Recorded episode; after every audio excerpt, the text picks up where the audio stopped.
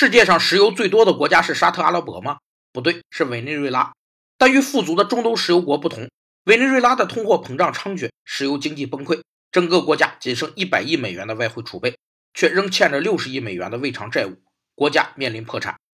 国家破产是指一个国家的财政收入不足以支付其进口商品所必需的外汇，或是它的主权债务大于 GDP。而主权债务则是一个国家以自己的主权为担保，向国际货币基金组织、世界银行或其他国家借的债务。国家一旦破产，后果十分严重，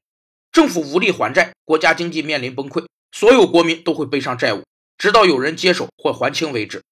破产的国家将会变成附属国或傀儡国，在经济和政治上失去独立的性质。阿根廷、冰岛、加蓬、印尼、马达加斯加、巴基斯坦、摩尔多瓦和瑙鲁都曾是破产国家。